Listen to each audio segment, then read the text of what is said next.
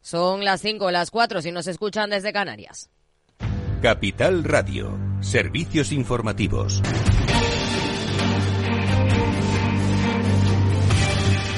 ¿Qué tal? Muy buenas tardes. Iberia celebra la ampliación de barajas que el presidente del gobierno ha cifrado en 2.400 millones de euros de inversión, la mayor en infraestructura aeroportuaria de la última década.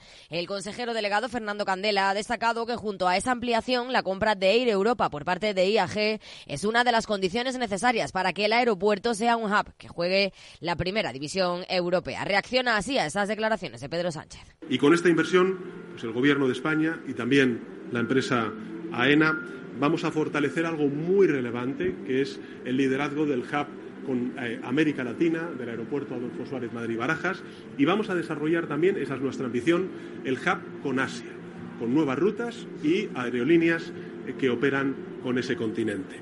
La presidenta de la Comunidad de Madrid, Isabel Díaz Ayuso, ha celebrado la inversión y ha ofrecido la colaboración con el Gobierno regional, pero recuerda que es un anuncio del año 2022 y no de hoy. Tengo entendido que es un anuncio del año 2022 de noviembre, no obstante es muy bueno si es así, eh, porque eso supondría que mejoraría nuestro tráfico aéreo, nuestra conexión con el mundo a través del aeropuerto, algo en lo que creemos totalmente.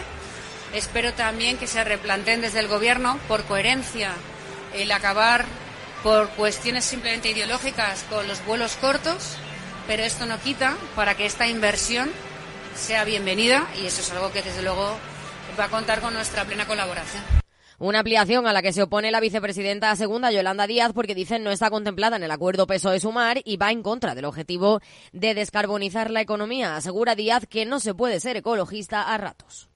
Nosotros hemos cerrado un acuerdo con el Partido Socialista que no solamente no iba en esta dirección, sino que iba en dirección contraria. Esta ampliación, permítame decirles, va en la lógica, digamos que de desarrollo económico del siglo XX, mm, no del siglo XXI, y desde luego eh, esto no está contemplado en el acuerdo de gobierno y va en la dirección opuesta al mandato que llevábamos a la COP28. Digo porque hay que ser coherentes. Díaz también ha pedido en la negociación de los presupuestos generales una batería de nuevos impuestos entre los que se encuentran tributos a las grandes herencias y sobre los márgenes que consideran excesivos de la cadena alimentaria. Y la ministra de Hacienda, María Jesús Montero, le responde que eso tampoco está en el acuerdo de gobierno. Ninguna de esas cuestiones figuran en el acuerdo de gobierno. Nosotros siempre hemos dicho que la tributación del patrimonio, de la riqueza, de todo aquello que está relacionado con estas figuras fiscales debería revisarse en el entorno de la reforma del modelo de financiación autonómica. Así que esto es lo que le puedo decir porque no ha habido nunca ni un debate ni una propuesta que hayamos discutido a la hora de formular nuestro acuerdo de gobierno en un día en el que hemos conocido que el mercado laboral español ha generado 783.000 puestos de trabajo en 2023, según la encuesta de población activa, y alcanza un récord de ocupación. Más detalles, Lorena Ruiz. El mercado de trabajo muestra fortaleza, y es que, según los datos de la EPA, el paro se redujo en 2023 193.400 personas, un 6,4% menos que el año anterior, mientras el empleo creció en 783.000 puestos de trabajo y cierra el ejercicio por encima de los 20 21 millones de ocupados y con menos de 3 millones de parados por primera vez desde el inicio de la crisis financiera. Este incremento del empleo se debe al aumento de la población activa en cerca de 600.000 personas que han salido de la inactividad durante 2023, dejando la tasa de actividad en el 59% de la población total. El ministro de Economía, Carlos Cuerpo, ha celebrado lo que ha calificado de muy buenas cifras. Unos datos eh, de la situación del mercado laboral en 2023 que demuestran la fortaleza, la resistencia de esta recuperación de la economía española y el dinamismo de nuestro mercado laboral, incluso en un contexto internacional que es particularmente delicado y, complicado. Por su parte, desde la patronal señalan que los datos son positivos, pero que han ido de más a menos y advierten de que el escenario de incertidumbre, la caída de la cifra de negocios y el aumento de costes empresariales comienzan a tener un impacto negativo en la contratación de las empresas. Gracias, Lorena. Y en el plano laboral, precisamente hoy, H&M ha anunciado la apertura de un procedimiento de despido colectivo en España por causas organizativas, productivas y económicas que conllevará el cierre de 28 tiendas y afectará a 588 trabajadores. Noticia que llega tras haber anunciado hace unas horas otro procedimiento de regulación de empleo en sus oficinas de Barcelona. Es todo por el momento. Les dejamos con más información con Rocío Arbiza en Mercado Abierto aquí en Capital Radio y capitalradio.es. Muy buenas tardes.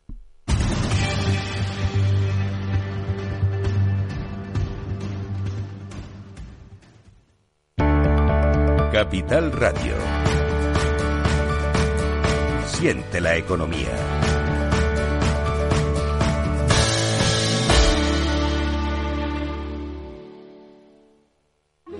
Fascinante, mágico, sorprendente, emocionante. ¿Te apetece descubrir Macao? Fusión de culturas, experiencias auténticas. Deporte, música, patrimonio y vida. Tradición y modernidad, gastronomía, noche y día. Ven y experimenta Macao.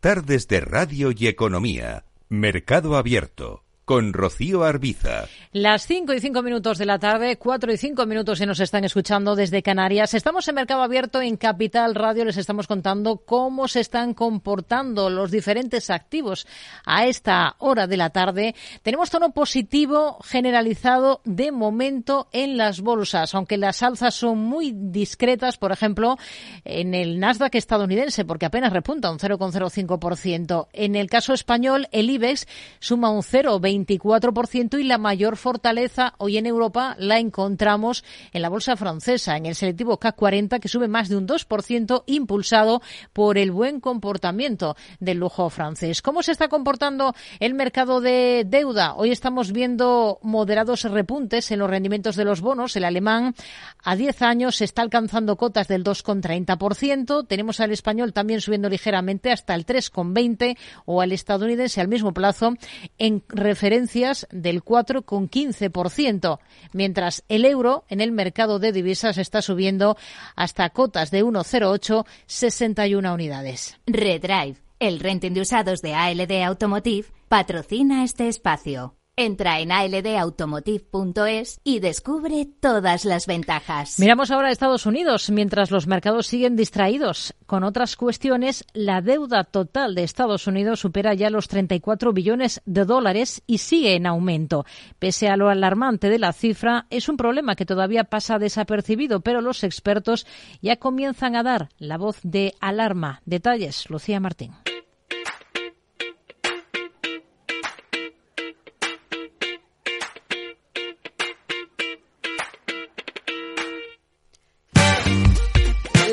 Estados Unidos ha aumentado un billón de dólares en los últimos tres meses, dos billones en los últimos seis, cuatro billones en los últimos dos años y hasta 11 billones con B de dólares en los últimos cuatro años. Se trata de un enorme aumento del 50% en la deuda estadounidense desde la pandemia. La deuda está descontrolada, lo decía aquí en Capital Radio el experto Pablo Gil desde IG. En Estados Unidos seguimos viendo una política eh, fiscal ultra expansiva por parte del gobierno de Biden. Eh, previamente lo fue con el gobierno de Trump eh, y les ha llevado pues a tener un descontrol fiscal donde se alcanzan los techos de deuda y se da patada hacia adelante en lugar de acometer recortes de gasto o subidas de impuestos eh, y eso pues suma más de 34 billones de deuda total y casi el 130% si lo ponemos en contexto con el PIB. Mientras en Europa se trata de volver a una mayor disciplina, en Estados Unidos se sigue gastando porque la situación es más grave ahora por los tipos altos. Es una situación muy preocupante, sobre todo porque en un entorno de tipos de interés más altos, el Tesoro hoy viene a pagar aproximadamente un 3% por toda la deuda que tiene emitida, esos 34 billones, es gracias a que buena parte de esa deuda se emitió cuando los tipos estaban al 0%, pero a medida que venza y tengan que renovar esos, esa deuda a los tipos actuales, el coste que va a suponer eh, a nivel fiscal va a ser eh, extraordinario. Hasta el punto, explica el experto, de que podría convertirse en la partida que consume más de lo que ingresa el gobierno a través de impuestos. El Tesoro de Estados Unidos tiene que afrontar pagos de su deuda en el corto plazo. Más del 40% de la deuda pública estadounidense vence antes de dos años. Y entre sus compradores habituales, la Fed, Japón y China, en todos los casos, han reducido sus posiciones en bonos estadounidenses. Ya a finales de noviembre del año pasado, Jamie Dimon, el director ejecutivo de JP Morgan, alertaba de que el país se ha vuelto adicto a la deuda y eso coloca a la economía en una posición peligrosa. Después de ese plan de estímulo impulsado por el gobierno para luchar contra los efectos de la pandemia, basado en deuda, llegaba, como saben, la elevada inflación. Esto ha llevado a la Reserva Federal a frenar su política monetaria ultra laxa y subir tipos. Pero Dimon avisaba también de que es probable que la inflación en Estados Unidos se mantenga elevada en parte debido a los altos niveles de gasto gubernamental. Esto puede llegar a ser el problema principal del país, como explicaba también Pablo Gil. Yo creo que ese es un problema que no tiene por qué estallarnos en la cara en el corto plazo, pero que empieza a tomar una dimensión suficientemente grande como para pensar que tal vez sea el gran problema al que se va a enfrentar la economía americana en los próximos años. Y los economistas ya advierten sobre esa crisis potencial que va a surgir a raíz de este problema de la deuda en Estados Unidos en las próximas décadas. El país tiene que cambiar de rumbo, de lo contrario, la deuda estadounidense se va a volver insostenible y provocará que el país entre en suspensión de pagos en unos 20 años si se mantiene el camino actual, como alertan los expertos.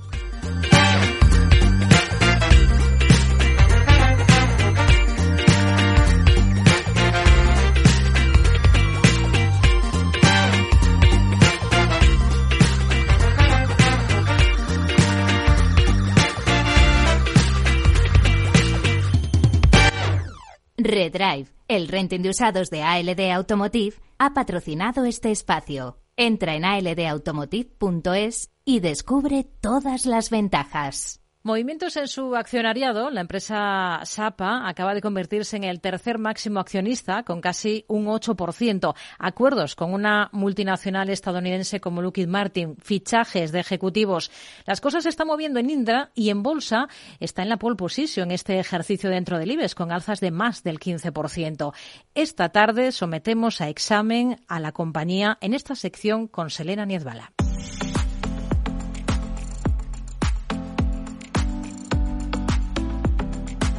Hoy en Lo Amas o Lo Odias. No es ningún secreto que el sector defensa ha despertado el apetito de los inversores en un contexto de geopolítica agitado por la creciente tensión en Oriente Medio o la guerra entre Rusia y Ucrania. Esta semana, Bank of America manifestaba su confianza en Indra al reiterar su consejo de compras sobre sus acciones y un precio objetivo de 21,5 euros. Su reciente acuerdo con Lock Martin para colaborar en materia de defensa suma atractivo a los títulos eh, del valor español que hasta la fecha mantiene el liderazgo como la compañía más alcista del IBEX 35 en lo que llevamos de 2024. Algo más desapercibido ha pasado la posición que ha tomado ING en el accionariado de la compañía del 6,9% de su capital, aunque no para los analistas. En un principio, el movimiento fue catalogado por los expertos como simple intermediario para otro inversor, al igual que Telefónica y STC, pero se ha confirmado que ING ha aflorado esa participación en Indra porque Sapa Plasencia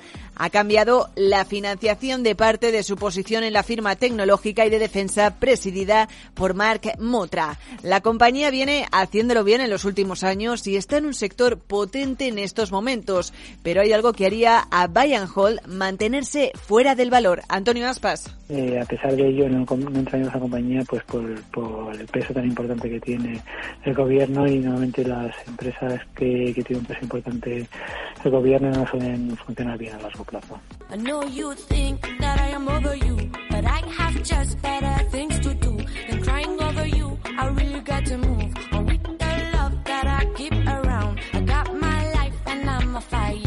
Indra está en máximos desde 2011 y sería una buena opción para el director de inversiones de Atele Capital, Ignacio Cantos, al igual que muchos de los valores que se encuentran en el sector de la defensa. Se ve que los valores de defensa, ya no solo Indra, sino en general los valores de defensa europeos, que no son tantos, están teniendo un comportamiento bastante bueno en los últimos 6, 8, 10 meses, ¿no? Con lo cual yo creo que está acompañando esa ola de, de, de valores de defensa más cuando se va a centrar en ello. Aquí los niveles clave por técnico para Indra de Franco Machiavelli, responsable de análisis en Admirals España. Soy bastante de la teoría de que cuando algo sube muy vertical y además está en el techo de un canal y además está en techos horizontales, suelo esperarme un poquito, prefiero comprar con un poquito de descuento. Entonces, en ese sentido, me quedaría justamente con otra confluencia de que estaría ubicada justamente pues en la zona de los 14 y medio eh, por acción. Un descuento hasta ese nivel y podemos volver a probar un nuevo impulso. En niveles actuales creo que hay un poquito de fuego cruzado por tanta resistencia.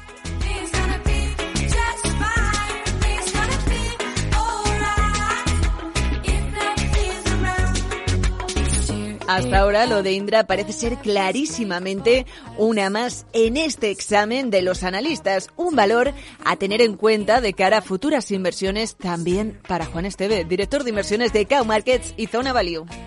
Sí, porque poco a poco lo hemos ido viendo como la compañía ha ido dando unos pasos bastante importantes y como en el conjunto de los de los grandes bancos de inversión han ido posicionándose de una manera o, o no si no positiva quitándole un poco las calificaciones negativas que tenían. Yo creo que es una empresa que está, ha hecho un buen trabajo, como he dicho anteriormente, está posicionándose en un lugar bastante destacado y es una compañía que deberíamos de tener en cuenta de cara a futuras inversiones.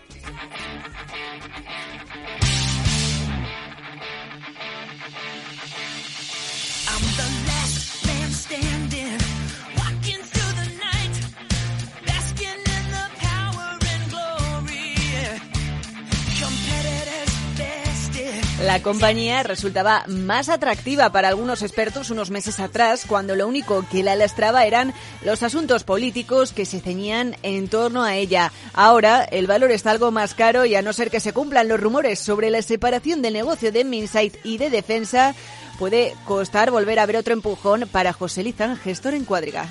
Así que creo que un poco si hay anuncios en esa línea de separar ambos negocios y, centrar la compañía muy probablemente con el Estado inmerso en la parte de defensa, pues muy probablemente tenga, tenga ese catalizador que le falta para hacer el último impulso y cerrar el gas definitivo con, con los comparables europeos.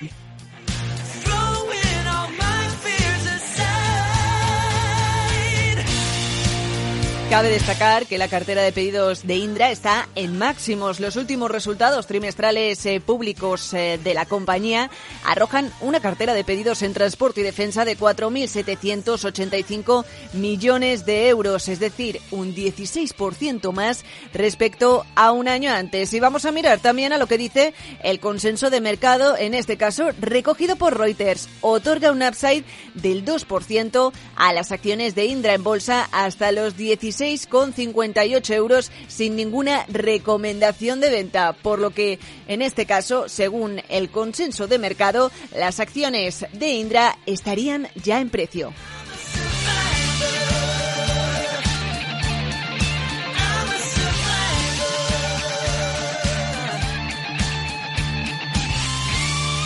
¿Lo amas o lo odias?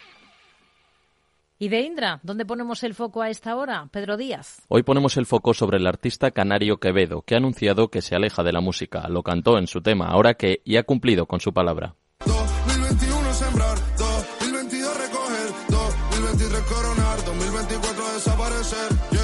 Menos de dos años después de saltar a la fama mundial con su sesión junto al DJ argentino Bizarrap, Quevedo se retira de la industria después de dejar unos números de récord. Ha superado los 9 millones y medio de dólares en ingresos en Spotify, donde acumula 32 millones 798 mil 200 oyentes mensuales. De dicha cantidad, la plataforma Soundcam se estima que habría generado más de 3,3 millones de dólares durante el año pasado. Su cuenta oficial de YouTube acumula 1.227 millones de visualizaciones Teniendo en cuenta que la plataforma de Alphabet suele pagar entre 3 y 5 dólares por cada mil visitas, podría haber ingresado entre 3,6 y 6,1 millón de dólares.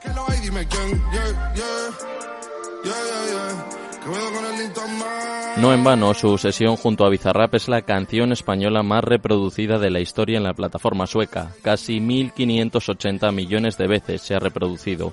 Sin embargo, ante la escasísima venta de discos derivada de la popularización del uso de plataformas como las mencionadas, el mayor volumen de ingresos de los artistas hoy son las actuaciones en directo. El Canario, de acuerdo con el Censello de Vigo, pide más de medio millón de euros por cada bolo. cuando sale y un que hace que el detector de metales. El terror de la un blon y botella y se van todos los males. Nacido en Madrid el 7 de diciembre de 2001, aunque ha vivido la mayor parte de su vida en Las Palmas de Gran Canaria, se, se viralizó entre la gente joven con su participación en la canción Cayó la Noche Remix, publicada en enero de 2021, que reunió a siete artistas canarios.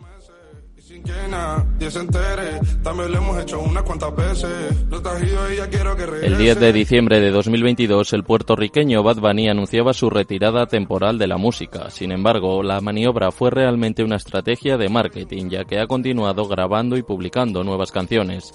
Veremos si Quevedo vuelve o no, pero es evidente que hoy deja la música con unas cifras que serán difíciles de batir por otro artista. A mi habitación.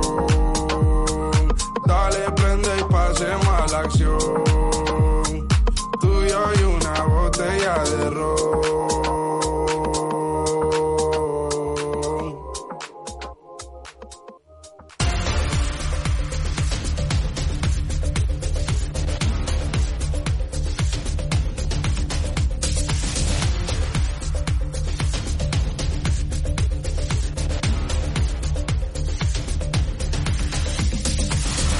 Seguimos, vamos a echar un vistazo a la macro, a las divisas, al petróleo, de la mano de Enrique Díaz, director de riesgos de Burri. ¿Qué tal, Enrique? Muy buenas tardes.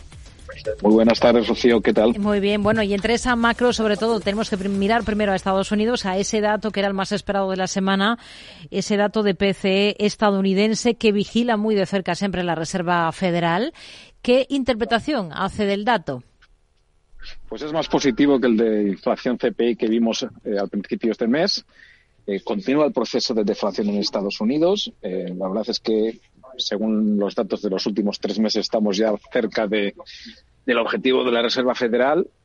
claramente la puerta está abierta a recortes. Pensamos que nos inclinamos más bien por mayo que por marzo, pero desde luego pensamos que en la primera mitad de este año ya veremos algún recorte y este dato apoya esa narrativa. Hmm. Ha dicho la secretaria del Tesoro estadounidense en, los últimos, en las últimas horas, Janet Yellen, que la inflación está bien controlada en Estados Unidos. Eh, quizás es un, diagnóstico un poco optimista, pero sí, no cabe duda que, que estamos que estamos bastante mejor de lo que casi nadie, nosotros incluidos, esperábamos hace 12 meses. Eh, nosotros pensamos que la inflación subyacente se encuentra ahora mismo entre el 3 y el 4%, eh, todavía por encima, bastante por encima de los objetivos de la FED pero eh, pensamos que a medida que se, transmitan los, los, los, efectos de este tensionamiento monetario en este año, podríamos estar alrededor del 2% ya eh, a mediados de, año. Hmm. La semana que viene tenemos cita con la Fed. Hay quien señala que la propia Reserva Federal no puede creer su suerte de que se esté produciendo un aterrizaje suave y, por tanto, ahora tiene que estar concentrada en no arruinarlo, ya sea declarando la victoria demasiado pronto contra la inflación o esperando demasiado para comenzar a bajar los tipos de interés. No sé si lo comparte. ¿Qué espera del mensaje de la próxima reunión ahora que tiene que estar ahí eh, caminando de puntillas sobre todas las referencias? Pues la verdad es que mientras la economía siga creciendo como lo hace hasta ahora, con niveles hemos visto esta semana, pues eh, que sigue creciendo por encima de, lo que todos estimamos es el potencial económico. Eh, con la economía en pleno empleo y la inflación todavía lejos de su objetivo y donde el ritmo de bajada de, la inflación parece que se ha ralentizado, pensamos que habrá bastante resistencia a, la idea del mercado de que eh, podrían empezar los recortes en marzo. Mm, no olvidemos que, que aunque las noticias de inflación han sido buenas, pues según eh, unos los últimos índices estaríamos todavía alrededor del 3 al 4%. Hmm. Aquí en Europa hemos tenido un dato negativo en Alemania, el de confianza del consumidor, que se une al IFO de la última jornada. ¿Hasta qué punto está preocupado por esta situación en Alemania? Pues la verdad es que es un poco preocupante la situación en Alemania. No vemos una recesión seria, dado que el, el, mercado laboral continúa en relativamente buen estado pero la economía alemana no ha crecido nada desde 2019, desde el año anterior a la pandemia. Eh, también es cierto que aunque el, nivel de desempleo en términos históricos continúa bajo, a diferencia del resto de la eurozona, pues sí empieza a rebotar. Eh, realmente, pues este es el, debería ser la una de las dos grandes preocupaciones del Banco Central Europeo, con la inflación que continúa alta y el qué está pasando con la economía alemana. Hmm. Eh, son de los que piensan que el Banco Central Europeo debería ya bajar tipos porque tiene bastantes más motivos que la Fed eh, para hacerlo. Pues no exactamente. No pensamos que el estancamiento europeo tenga demasiado que ver con la política de tipos, eh, que no olvidemos que el 4% no es particularmente alta en términos históricos. Tiene más bien que ver con, políticas fiscales regulatorias que o, no, o dañan la oferta y la capacidad de producción o por lo menos no hacen nada para estimularla. Eh, bajar tipos demasiado pronto podría ser contraproducente, podría eh, cortar esa tendencia a la baja de la inflación, por un lado, sin realmente apoyar demasiado a la, producción, eh, sobre todo en, Alemania, que es donde más se necesita, donde, donde, peores noticias económicas estamos viendo. Hmm. Japón, sabemos que el BOG eh, consideró necesario en diciembre un debate sobre el futuro ritmo de subidas de tipos en el país. ¿Cuándo esperan ustedes movimientos en Japón? Pues las minutas que se han publicado esta semana de la reunión de diciembre del Banco de Japón pues apuntan a o abril o a junio, eh, según ellos inmediatamente después de las negociaciones laborales eh, de, salarios eh, de primavera. Nosotros pensamos que será antes que después, dado, dada esa brecha enorme que hay entre la política monetaria de Japón y la del resto de grandes economías, eh, salvo que haya, veamos más sorpresas negativas en la inflación como la que hemos visto hoy en la inflación de Tokio, que sale siempre un mes antes que la del resto del país. Hmm. En ausencia de esas sorpresas negativas, pensamos que empieza la normalización en abril. Hoy estamos viendo cómo el futuro del Brent para entrega en marzo recorta en torno al medio punto porcentual, pero lo cierto es que se encamina hacia su mejor semana desde octubre del año pasado, con una subida que estaría en el entorno del 4%, impulsado por esa tensión que sigue en Oriente Medio, por las bajas temperaturas en el hemisferio norte y por los estímulos económicos en China.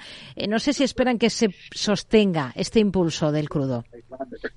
Pues sí, pensamos que esperamos que la economía de la eurozona y tanto la de la eurozona como la de China pues hayan tocado fondo el crecimiento y veamos mejores noticias en lo que en, la primera mitad de 2024 de lo que vimos en la segunda de 2023. Eso es así y la norteamericana espera continúa como, como esperamos, pues eh, con un crecimiento fuerte por encima del 2%. Eh, en este contexto global de casi pleno empleo y recuperación del consumo, eh, pensamos que eh, podría continuar la tendencia al alza del Brent. Enrique Díaz, director de riesgos de Ebury. Gracias. Buenas tardes. Buenas tardes, gracias, Rocío. Un futuro del Bren que tenemos ahora mismo para entrega, como decimos, en el mes de marzo, en cotas de 82 dólares. Está recortando discretamente en torno al medio punto porcentual. Si ponemos el foco en el mercado de divisas, hoy el euro repunta frente al dólar hasta alcanzar cotas de 1,0864 unidades según las pantallas de XTB. Lucía.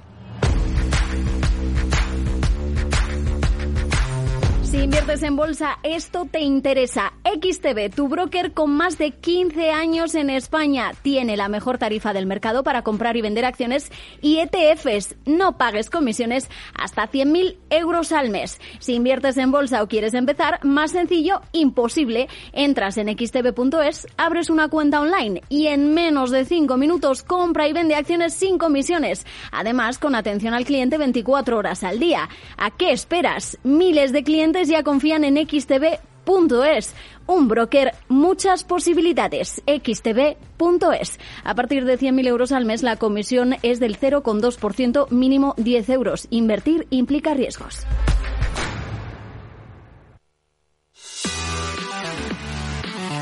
Tardes de Radio y Economía. Mercado Abierto. Con Rocío Arbiza.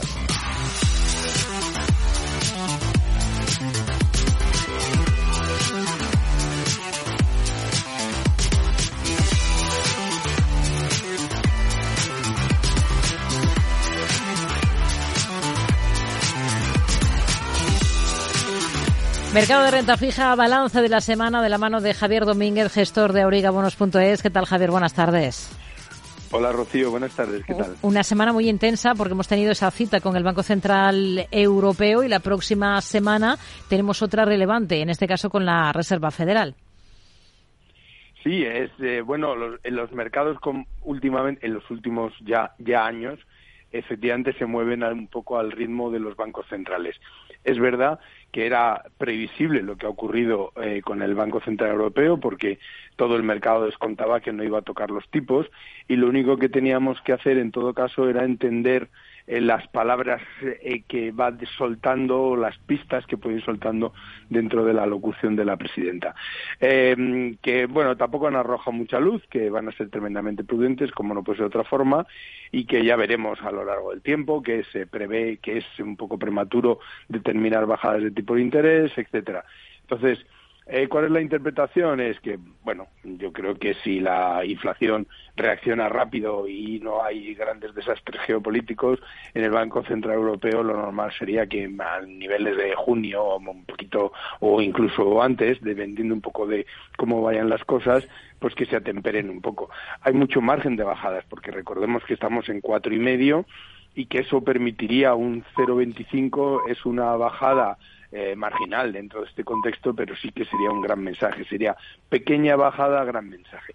Pero yo creo que tenemos eh, meses por delante todavía de tipos eh, atractivos en la rentabilidad de los bonos, porque en definitiva hay que verlo por el lado positivo. Tenemos todavía, hay una estabilidad en la rentabilidad de los bonos hmm. que no están cambiando mucho, porque de hecho si contemplamos ahora mismo cómo está el boom hoy y como estaba hace una semana exactamente está en los mismos niveles, 2.30, 2.29 hoy y, el, eh, y, y, el viernes de la semana pasada cerró 2.30.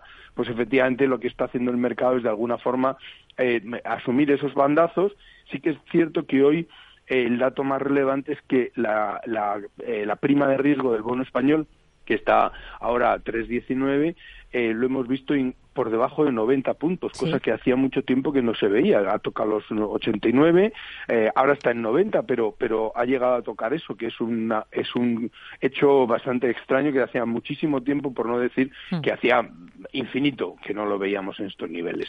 Eh, por tanto, la buena noticia es que mantenemos la rentabilidad de los bonos, lo cual significa que siguen siendo una oportunidad de inversión. En el otro lado, en la Fed, pues veremos lo que ocurre la semana que viene, pero efectivamente el mercado americano está lleno de buenos datos, ¿no? Porque lo cierto es que el PIB em, eh, hoy ha habido el indicador del eh, PCE, que es el que le gusta seguir a, a la Fed referido a la inflación y es un 2,6, o sea, se mantiene el 2,6 que se dio en la última revisión, hmm. pero y eso es un buen dato, ¿no? Por tanto, la Fed, yo creo que a la hora de la bajada de los tipos eh, es muy probable que sea la Fed la que dé el primer paso antes. No, no es prematuro, no va a ser de forma inmediata, pero es posible que se adelante. También es verdad que tiene todavía mucho más margen que los otros, ¿no? Aquí en Europa, porque efectivamente tenemos los, los, los tipos de la Fed están en el cinco y medio y por tanto ya digo que esas bajadas de un cuartillo de punto pues son siempre muy son pequeñas y marginalmente hmm. muy poco eh,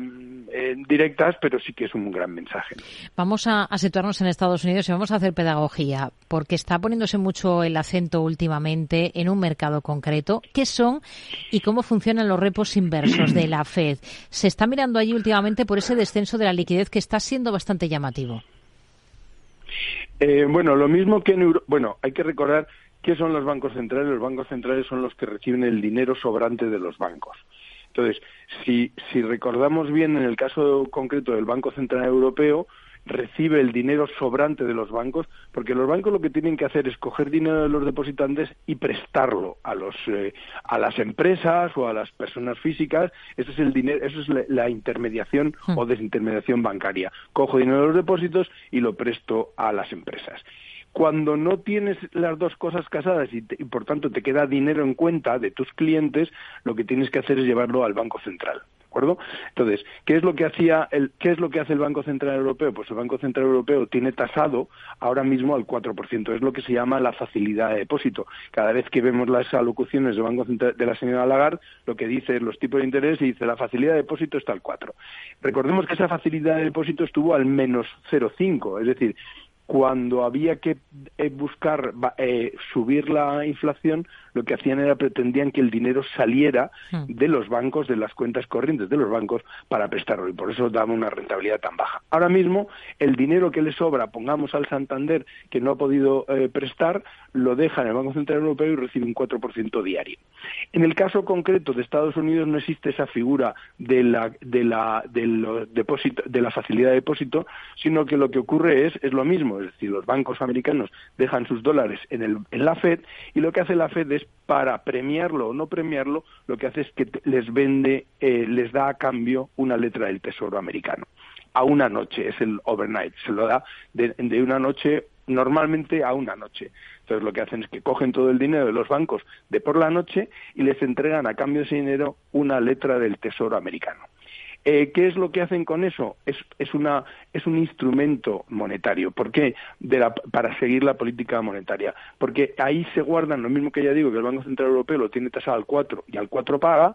En el caso concreto del, de la Fed, lo que hace es que, dependiendo de cómo vaya, quiera mantener la liquidez del sistema, paga más o paga menos.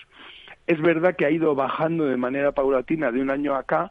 A, hace un año había dinero de los bancos ocioso, entre comillas, había dos billones de, los nuestros de dólares en, en, la cuenta, en el overnight de, en la Fed. Ahora mismo hay solo medio, quiere decir que se ha reducido eh, hasta un, una cuarta parte. ¿Por qué es eso? Bueno, pues porque primero se ha reactivado el sector, quiere decir que hay préstamos, por tanto los bancos tienen menos dinero en la Fed porque lo que están haciendo es activar y prestarlo, o bien lo que hace la Fed es que no los pone tan atractivo las, eh, los tipos precisamente para ir soltando liquidez en el mercado. Por tanto, es un instrumento que lo que hace es premia, digamos, a los bancos con una, una, letra del Tesoro que es como les, eh, les, eh, les, rentabiliza ese saldo. Pero lo que pasa es que juega con ello. Entonces, eh, dependiendo si ese, ese tipo al, a, por la noche es mucho más bajo que lo que puedes encontrar, porque ahora mismo la letra del Tesoro a un mes en, en, Estados Unidos está por encima, está casi al, al cinco y medio, está al 5,38 todo depende de cómo lo quiera jugar el banco, es, ¿me sale mejor lo que me da overnight el, la FED al 5 o prefiero llevármelo un mes y compro una letra de tesoro al 5.38? Básicamente es eso. Entonces ya digo que es un instrumento de la Fed para jugar con la liquidez del mercado. Eh, ¿Qué significa que haya bajado hasta la cuarta parte de este medio billón? Pues que hay más liquidez en el mercado, que probablemente esa liquidez se va a las bolsas, como estamos viendo que están viviendo, mm, mm, no paramos de vivir récords, de, al menos del Standard Poor's estamos rompiendo récords todos los días, ¿no? Ah. Y por tanto eso es una salud en el mercado financiero que nos viene muy bien a todos. Javier Domínguez, gestor de Auriga Bonos, gracias, muy buenas tardes. Gracias, buenas tardes, adiós. Y hoy hemos escuchado a Fabio Panetta, miembro del Consejo de Gobierno del Banco Central Europeo, volver a la carga con la idea de que los 27 emitan bonos de manera conjunta. Insiste en que sería un paso crítico para la moneda común. Un índice de referencia común libre de riesgo facilitaría la fijación de riesgos de otros productos financieros y proporcionaría garantías para las actividades de selección centralizada y la negociación transfronteriza en los mercados interbancarios. También constituiría la base de las reservas internacionales a cargo de los bancos centrales extranjeros. Mercado Abierto. Capital Radio. Hemos mirado al mercado de renta fija, comprobamos cómo termina la sesión en el mercado español de renta variable, de la mano de Mar Rives, consejero delegado y cofundador de Black Bear. ¿Qué tal, Marc? Muy buenas tardes. Muy buenas tardes, Rocío. Bueno, ¿cómo termina la sesión y la semana para el IBEX? ¿Cómo quedan las cosas? Sí, algo de, algo de deterioro la semana pasada, a colación un poco de un mal comportamiento del sector financiero. Creo que ahí va a estar la clave de nuestro selectivo que ahora cotiza con algo de debilidad respecto de sus comparables europeos. Pero bueno, esta semana al menos parece que hemos amortiguado el golpe en una semana muy importante porque empezamos ya con la vorágine de los resultados empresariales y además la decisión del Banco Central Europeo que se va a mantener a un nivel que podría amortiguar esa volatilidad en el sector bancario. Así que dependeremos en parte de eso y de la próxima semana que ya arrancamos con la aceleración de resultados, en especial las eh, gran parte de las grandes tecnológicas y bancos en Europa. ¿no? Ahí va a estar la clave. De momento nos quedamos con eso, que el mercado parece que se sujeta en un primer nivel de soportes. Ahí podría terminar la corrección, pero va a depender de lo que veamos la semana pasada. Así que esperanzados en que haya podido terminar ya este ajuste de las últimas semanas. Ha hablado de soportes. ¿El de Solaria cuál sería? Porque sigue su particular castigo. Pues ahí está, está, está justo en, el umbral de lo que puede definir un proceso de caída libre, que es 1350.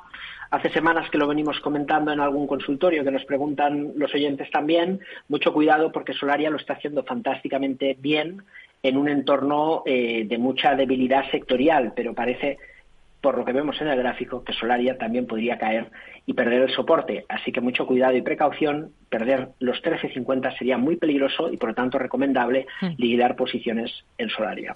Hoy hemos visto buen tono, por ejemplo, en Celnes. ¿Qué niveles son clave ahora mismo en esta compañía? Bueno, lo mismo es una compañía que también, con todo el tema de la deuda, mucho cuidado. Ya hemos visto en Grifols que cualquier cosa que pueda saltar puede generar pánico y temor. Ahora mismo Celnex se quiere recomponer, eso es cierto. 33.70 es el nivel que no debería de perder, porque si se sujeta en este nivel, y ojo, viendo lo que ha hecho esta semana, parece que Celnex tiene ganas de más, y no me extrañaría verlo, verla en el corto plazo en la cercanía de los 40 euros. Repsol también se ha animado esta jornada. Esta semana ha sido positiva en global para el petróleo, para el crudo. Lidera las alzas del IBEX Repsol esta sesión. ¿Qué estrategia seguiría con la petrolera?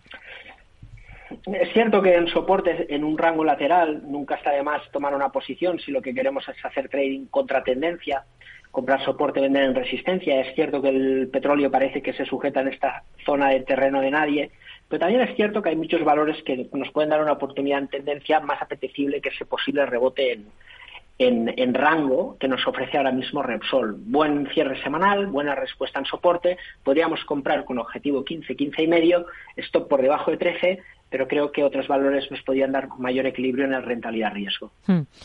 ¿En Ferrovial es tarde para incorporarse? Eh, sí, en el corto plazo, desde luego, porque hay un proceso de sobrecompra muy importante. En este caso es mantener claramente, no podemos poner ningún pero en una tendencia tan inapelable y, desde luego, si corrige, es para incorporarse en este majestuoso movimiento. Santander hoy es noticia porque ha finalizado su programa de recompra de acciones de más de 1.300 millones. Va a amortizar el 2,22% del capital. ¿Cómo está ahora por técnico el banco en estas jornadas previas a su presentación de resultados la semana que viene, resultados de 2023? Pues mira, nosotros hemos liquidado esta semana justo las acciones que teníamos de Santander porque vemos un movimiento técnico de agotamiento. Es cierto que los resultados pueden cambiar el sesgo de la tendencia, acelerar el movimiento, pero lo que pensamos en el fondo es que si lo que ha impulsado la recuperación de los bancos en estos últimos año, año y medio es la subida de tipos de interés, si ahora estamos en un techo de tipos en el mejor de los escenarios, pues es probable que veamos pronto el fin de la subida del sector financiero. Por lo tanto, mucha cautela. Nosotros hemos liquidado la posición, se puede mantener, no obstante, mientras no pierda el 340. Inmobiliarias. Hemos sabido que Standard Poor's ha revisado al alza sus previsiones de precios de vivienda en Europa hasta el año 26, ante la resistencia que han demostrado en el último ejercicio. Y para el caso de España, solo prevé una ligera caída del 0,3% este año y subidas los restantes ejercicios. ¿Algún valor que le convenza dentro del inmobiliario cotizado nacional? Pues la verdad que no, porque el sectorial creo que se tiene que enfrentar a un tema, sobre todo en España, normativo y regulatorio que me temo que no va por el camino adecuado y eso puede penalizar. Si quisiésemos aprovecharnos del sector inmobiliario, a lo mejor sería más interesante comprar Meliá Hoteles, que también podríamos beneficiarnos de la infravaloración del valor de los activos, en este caso hoteles, de la excelente compañía hotelera española. Mar Rives, consejero delegado y cofundador de Black Bear Broker. Gracias. Muy buenas tardes.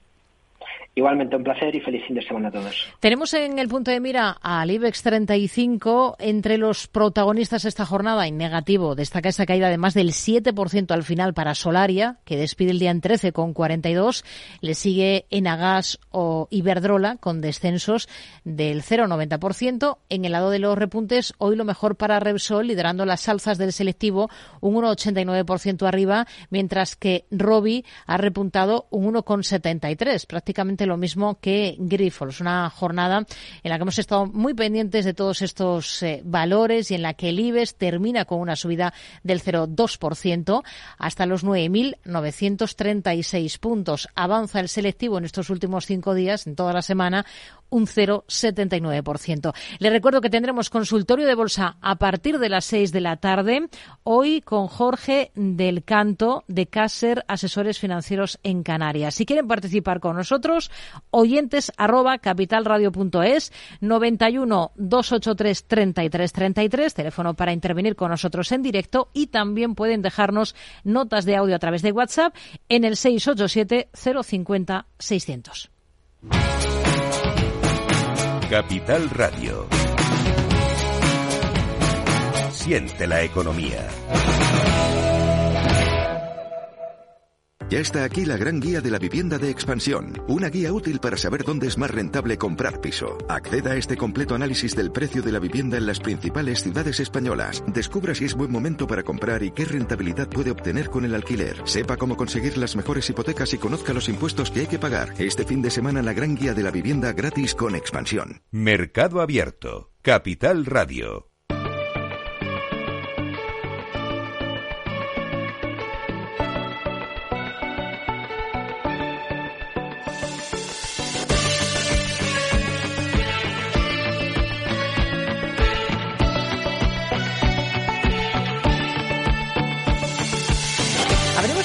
A uno de los sectores clave de la economía española, al turismo. Turismo responsable, turismo sostenible, está siendo uno de los mantras que estamos escuchando estos días en Fitur, en la Feria de Turismo Internacional que tiene lugar en Madrid. Lucía Martín. ¿Cuán sostenible es la propuesta turística de nuestro país? ¿Realmente se pone en valor este aspecto frente a lo que ofrecen otras potencias mundiales? Lo queremos abordar de la mano de Ana Muñoz, subdirectora general de Desarrollo y Competitividad de la Secretaría de Estado de Turismo. Ana, ¿qué tal? Muy buenas tardes. Hola, buenas tardes. Bueno, pues esta feria es un evento clave, ¿no? Para esto último, para poner en valor la sostenibilidad turística de España, ¿no? Exactamente, es la verdad un momento muy adecuado porque tenemos ahora ya eh, unas cifras de, recuperación del movimiento del turismo después de la pandemia, del COVID y de, y de estos años que han sido difíciles y, que también por otro lado pues nos han ayudado a repensar y a potenciar eh, bueno pues una transformación del turismo y volver mejores no volver con, un turismo más sostenible eh, de mayor calidad y donde bueno pues no hacemos tanto hincapié en el número de turistas sino también en el valor de estos turistas en lo que pueden dejar y en un turismo pues que sea realmente sostenible eh, medioambiental económicamente socialmente muy importante cada vez más la dimensión eh, social de la sostenibilidad del turismo para que justamente podamos seguir siendo eh, bueno pues eh, pioneros y también una, una, potencia ¿no? en el mundo del turismo. En todos los ámbitos de la sociedad además y de la economía la sostenibilidad lleva años ya calando y ganando enteros. El turismo hasta qué punto ha avanzado en esta materia en los últimos años hacia esa meta de un mayor compromiso con la sostenibilidad en qué punto se puede decir que estamos bueno, pues yo creo que es verdad que, siempre queda muchísimo por hacer, mucho por trabajar, pero yo ahí sí querría, bueno, pues soltar una lanza, ¿no? Por, por el sector que tenemos, por muchos de los de los empresarios, de las pequeñas eh, empresas de, de, turismo, porque el sector, eh, bueno, tiene grandes empresas, pero también, sobre todo, lo componen eh, empresas pequeñas, pymes, autónomos, que están no solo en la costa, también en el, en el interior y que realmente llevan tiempo y que son conscientes también ellos de que de que hay que hacerlo de una forma eh, más sostenible eh, económicamente, medioambientalmente, pero también porque porque económicamente eh, es también necesario, ¿no? Y lo estamos viendo cada vez más como los recursos pues son limitados y o se trabaja de una forma sostenible o, o, ellos mismos ven que su negocio tampoco tampoco tiene visos de, de, de, durar, ¿no? O de mantener la posición que tienen, con lo cual yo creo que muchos de los trabajadores, de los profesionales del sector turístico y de las empresas llevan ya mucho tiempo trabajando en esto, teniendo claro y posicionando en sus empresas también a, personas específicas y especialistas en, sostenibilidad. Y creo que, que, sí que había mucho trabajo avanzado, ¿no? Y que gracias también a los fondos europeos hemos podido, bueno, pues realizar desde la administración una inversión que, que apoye a esas hojas de ruta que ya que ya habían empezado a trabajar, ¿no? Y yo sí creo que ya que ya los propio, el propio sector eh, era consciente de que había que trabajar en este sentido, porque además los turistas cada vez más eh, demandan eso, vienen buscando bueno, pues un eh, turismo sostenible y también sobre todo un turismo respetuoso, ¿no? Con las, con las sociedades en las que está, con un empleo de calidad, con, con bueno, con, con una, con unas condiciones sociales también que cada vez más para para cierto tipo de turista eh, eh, son importantes y, las tiene en cuenta también ¿eh? a la hora de elegir el destino y muchas veces pues nos eligen a, a nosotros porque saben que aquí hay unos estándares eh, de calidad, hay también unos estándares sociales, ¿no? De convivencia, de seguridad, eh, sanitarios, de higiene, bueno, de un montón de elementos em, de sostenibilidad también eh, que hacen que, bueno, pues que nos elijan a veces por por eso. O sea que yo creo que, aunque queda desde luego muchísimo por hacer, bueno, tenemos también que, que estar orgullosos porque porque estábamos ya tanto desde la parte privada como desde la parte pública trabajando en ello. ¿Cuál sería además el objetivo, la meta que se propone España? Porque hemos pasado un poco del todo vale ahora más al turismo responsable. ¿Es lo rentable, además de lo deseable? Y no sé si posicionarse en el todo del turismo sostenible a nivel mundial es el gran reto que tenemos ahora por delante. Pues eh, nosotros creemos que, que sí, que ya no es tanto, hay que pasar más de la cantidad a la calidad y no solo nos referimos a calidad en precio, nos referimos eh, pues a un tipo de turista que a lo mejor se quede más tiempo, que no sea tan ocasional, que no solo venga en verano, que venga durante todo el tiempo, eh, o sea, perdón, durante todo el año, que eso nos ayude a equilibrar mejor eh, los flujos, ¿no? a desestacionalizar, un turista también cada vez eh, más diverso, ¿no? Que no solo venga o que aunque venga por, por, lo que ya conoce, pero que lo atraigamos también porque esté, eh, no sé, interesado a lo mejor en rutas del vino, que aquí somos eh, punteros con 37 eh, rutas del vino con denominación de origen, o que a lo mejor venga interesado pues por el cicloturismo también, o que además son tipos de, de actividades que en ocasiones no coinciden con, con, el verano, ¿no? Y que ayudan también eh, a a, bueno pues a, equilibrar mejor esa distribución no eh, que vengan también a conocer nuestra oferta eh, cultural arquitectónica con las rutas culturales con los castillos y palacios o con bueno con un montón de oferta que tenemos eh, natural cultural patrimonial eh, y que hacen que, que, podamos apostar por un turismo más de calidad, más sostenible, más respetuoso, ya no solo con el medio ambiente, también con, la, con las personas, ¿no? Y con los residentes y con nuestras formas de vida. Y yo creo que también el turista ahora busca autenticidad y esa es parte de, yo creo, de nuestra de nuestra autenticidad. Entonces, eh, yo sí creo que puede que puede ir por ahí el, el, bueno el futuro, ¿no? De, de, ese, de ese turismo que queremos. ¿Qué iniciativas están llevando ustedes desde la Secretaría de Estado para fomentar que se vea España como un referente del turismo sostenible? Bueno, pues eh, como decía con los fondos europeos eh, hay un componente específico que creo que también eso es importante dedicado eh, al turismo. Son 3.400 millones de euros en total para un plan de recuperación y posicionamiento del turismo sostenible. Y bueno, pues hay líneas que van desde apoyo al destino eh, con el programa de planes de sostenibilidad turística para que los destinos puedan transformarse hacia destinos más sostenibles, con una gestión más sostenible, que puedan invertir pues en eficiencia energética, en movilidad eh, eh, sostenible y en bueno una en, ser más competitivos, eh, tener una oferta más diversa, pero también apuestas por el programa Experiencias Turismo España, por ejemplo, ¿no? que genera redes de actores públicos, privados, empresas eh, que trabajan en las experiencias eh, turísticas, ¿no? Como os decía, pues de cicloturismo, de enoturismo, turismo de visita de estrellas, de, de, de floración, por ejemplo, de eh, bueno, pues una cantidad de, de, temáticas que, que nos ayudan sobre todo a dos objetivos fundamentales, que es eh, diversificar nuestra oferta y desestacionalizarla. Y todo esto, pues apoyándonos también en las nuevas tecnologías, en la digitalización y en bueno herramientas que son fundamentales para, para la sostenibilidad del turismo. Hablando de este tema hay que abordar distintas vertientes, ¿no? Entonces, eh, por ejemplo, la sostenibilidad social, medioambial, pero también la económica, ¿no? Esto habría que tenerlo muy en cuenta. Claro, yo creo que la económica y la social van muy de la mano y realmente eh, lo hemos visto, ¿no? Con, con temas de, de formación, de, el turismo va a ser mucho más competitivo y de mucha más calidad si también nuestras, eh, bueno, pues toda la, la, cadena, el turismo al final es muy, es muy de personas, ¿no? Y, y bueno, pues si las condiciones laborales, si, si, si la formación, eh, si el valor añadido, la innovación de nuestro de nuestro turismo eh, es mejor, va a ser mucho más rentable económicamente y vamos a poder tener también eh, un, un, turismo que venga que, bueno, pues que, que gaste más y que, y que esa, ese gasto también repercuta en, en, muchísimos actores que forman parte de la cadena del turismo, aunque a lo mejor ellos mismos a priori no se reconozcan como actores turísticos, ¿no? Pero al uh -huh. final el turismo eh, tiene también esa capacidad, eh, sobre todo lo vemos mucho en el interior de España, ¿no? De, de con iniciativas, pues eh, no sé, decía enoturismo, pero hay muchísimas otras, ¿no? El turismo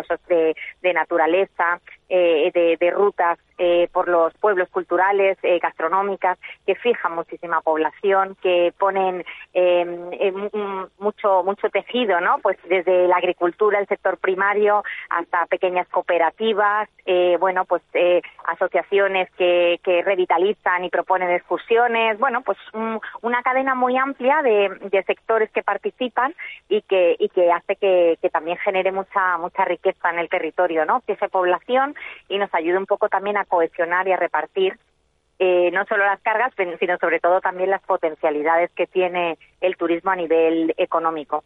Para terminar, Ana, precisamente eso que comentaba de interior y de fijar población, no sé si el turismo sostenible puede ser la gran solución para un problema que tenemos en nuestro país como es la España vaciada, para dinamizar, por ejemplo, zonas rurales.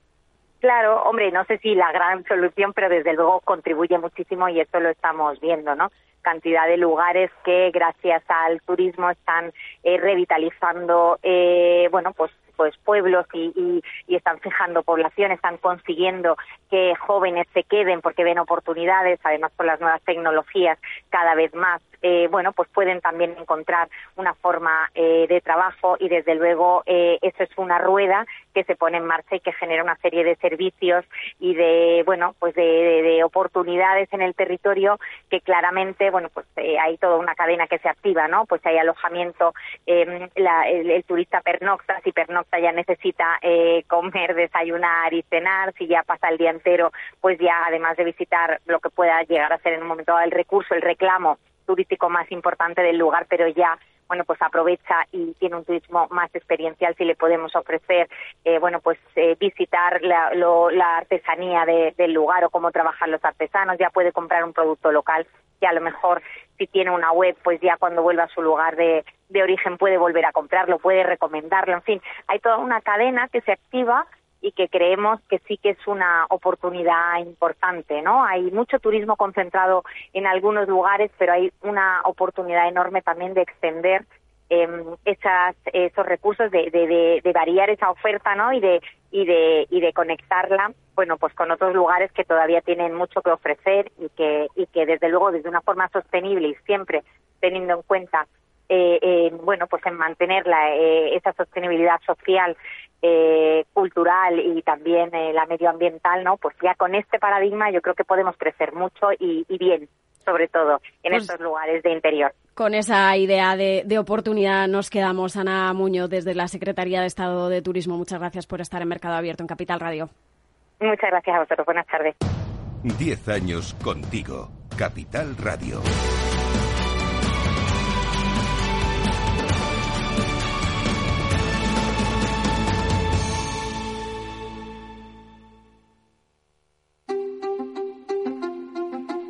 Hay infinitos motivos para venir a Andalucía. Pero hay uno que siempre hace volver. Tomás y Pablo y Susana y Rocío. Porque ellos, ellas, todos y todas las profesionales que cada día dan lo mejor con una sonrisa, son la luz de Andalucía. Vienen por Andalucía. Por ti, vuelven. Consejería de Turismo, Cultura y Deporte. Junta de Andalucía. Mercado Abierto con Rocío Arbiza. Y ahora, como cada viernes a esta hora en Mercado Abierto, nos bajamos a la calle a preguntarles a ustedes por lo que opinan de algunos de los asuntos más candentes de la actualidad. Hoy, por la limitación de los sueldos a los directivos.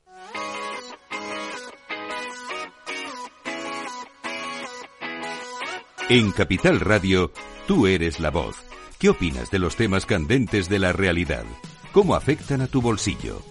En Mercado Abierto, Economía Real, a pie de calle.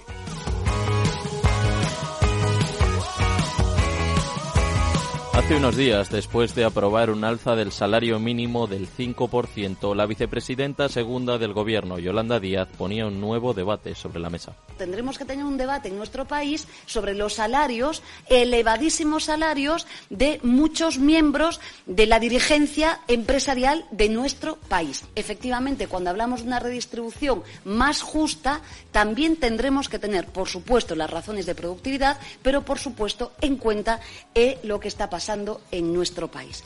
Díaz agitaba el avispero unos días después, apuntando hacia las cúpulas de las empresas del IBEX 35. Les voy a dar un dato más. Los presidentes ejecutivos del IBEX 35 en nuestro país tienen unas retribuciones aproximadas de 10 millones que suponen 174 veces más, 174 veces más que las retribuciones de sus mm, trabajadores la líder de Sumar sigue convencida de debatir sobre los salarios de los grandes ejecutivos de las empresas en España. Los empresarios, mientras, se han mostrado opuestos a la propuesta desde un primer momento, ya que haría peligrar la inversión extranjera en nuestro país. Miguel Ángel Robles, consejero delegado de Business Plus, cree que es una política intervencionista. Sobre todo lo que hay es un cierto carácter de intervencionismo, ¿no? Es evidente que las empresas eh, deben de regirse por sus, por sus actividades desde el punto de vista puro y estrictamente empresarial, sin que haya una mayor injerencia que aquella que ya existe en cuanto a lo que es el IRPF dentro de las tablas salariales. Una corriente de opinión que comparte Juan Carlos Martínez Lázaro, profesor de Economía en IE University. Está el IRPF que graba pues a las rentas altas sean de directivos o sean de otro de otro perfil no y, simplemente es eso todo lo demás es, es populismo y a lo mejor pues pues lo que debería